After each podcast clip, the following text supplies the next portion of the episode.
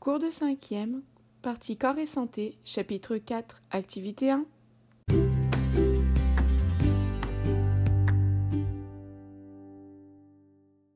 Bonjour à tous, j'espère que vous allez bien. Alors Noémie s'interroge. Les cellules musculaires sont en lien avec les vaisseaux sanguins, les alvéoles pulmonaires sont en lien avec les vaisseaux sanguins, les vaisseaux sanguins sont aussi au niveau de l'intestin grêle. Au final, comment le sang, contenant les éléments indispensables au fonctionnement de l'organisme, circule-t-il dans notre corps?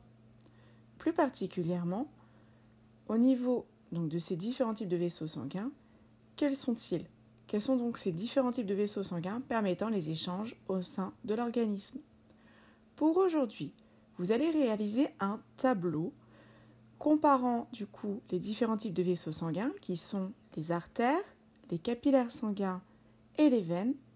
Et vous allez comparer du coup ces euh, trois grands types de vaisseaux sanguins par différents paramètres comme la lumière, la paroi, donc l'épaisseur, euh, le type de comportement de la paroi et le diamètre moyen du coup du vaisseau sanguin.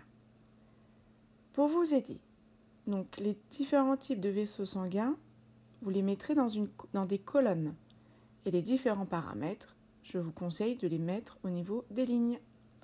Maintenant, c'est à vous de jouer. Je vous souhaite une bonne chance, vive la curiosité, à bientôt